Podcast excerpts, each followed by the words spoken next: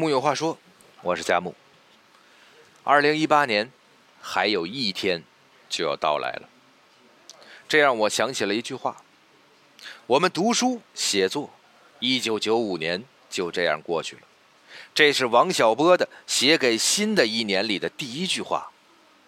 类似的，我们读诗、看短片、听歌、看电影，二零一七年一转眼也就这么过去了。这距离一九九五年已经过去了二十二年。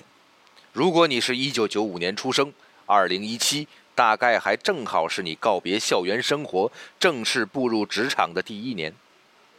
这些年发生了很多改变，读书的介质从纸质书变成了电子书，听歌看电影的介质从繁复的随身听、录像带精简到了一台智能手机，而我们对于文艺生活的追求。其本质，并没有什么不同。我们依然向往我们站着不说话就十分美好的爱情，面朝大海，春暖花开的生活，向西逐退残阳，向北唤醒芬芳的远方。向往一切诗意而美好的东西，只是现实，往往没有那么多诗和远方，更多的是生活的琐碎和一地鸡毛。这种落差不得不使人感到失落，而诗人伟大的地方就在于，他们总能从这一地鸡毛中提取诗意，再谱成诗。在这新旧年的交际之际，我们准备了几首关于新年的诗，想告诉你，不管这即将过去的2017年是快乐的一年还是丧气的一年，于我们自己而言，它都可以是。绝无仅有的限量版的、充满诗意的一年。二零一八年也是如此。第一首，来自沃尔特·萨维奇·兰德的《垂死的年》，是温柔的。垂死的年是温柔的，而溅落的浪花的气味是甜美的。船队上的生命更加粗暴地驰过，它终结的日子是无畏的。我等待它的终结，我追求它的阴郁，却为此哀叹：在我胸膛上或在我的坟墓上，不会再有可以慰藉这一切的泪滴落。第二首，北岛的新年。怀抱花朵的孩子走向新年，为黑暗纹身的指挥啊，在倾听那最短促的停顿。快把狮子关进音乐的牢笼，快让石头佯装成隐士，在平行间移动。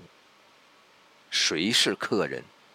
当所有的日子倾巢而出，在路上飞行，失败之书，博大精深。每一刻都是捷径，我得以穿过东方的意义，回家，关上死亡之门。第三首，内奥米西哈布奈的《烧去旧年》。字母在一秒一秒的时间里吞噬自身。便条是绑在房门把手上的朋友。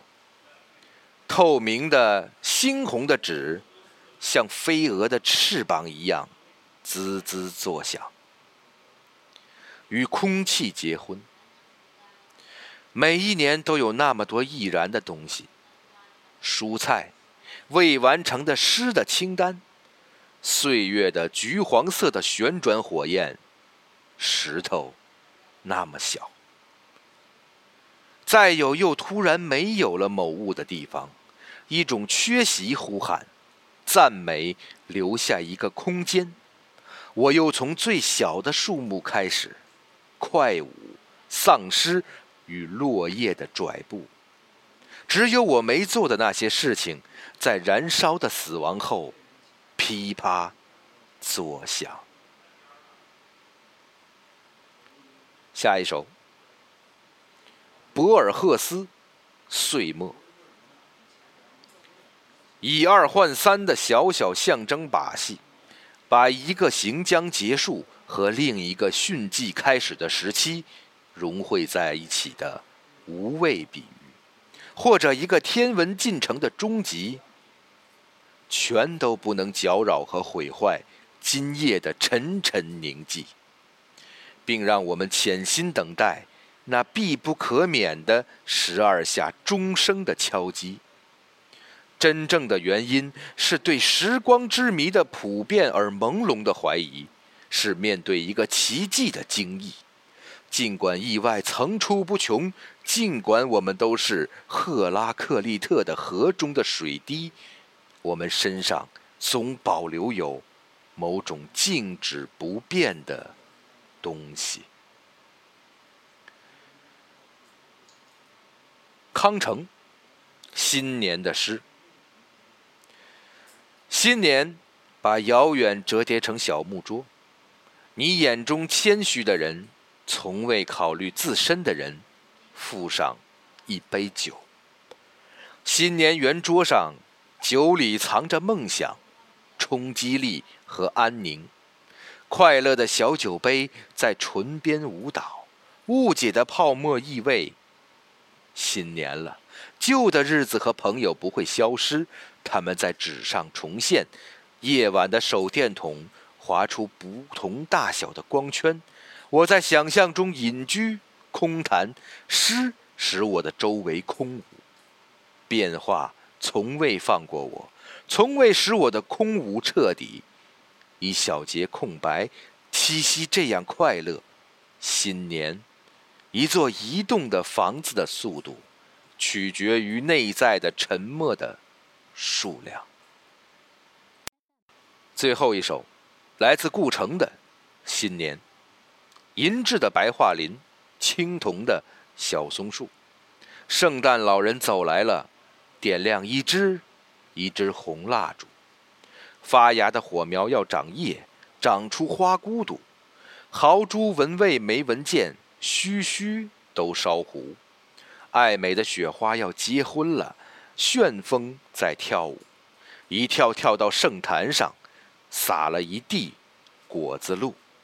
红闪闪的是雪珠，晶亮亮的是泪珠，都忘了月亮是新郎，他在悄悄哭。新的一年就要到了，新的一年，也希望大家能跟一木里继续在一起。木有话说，我是佳木，咱们明天，哦不，明年接着聊。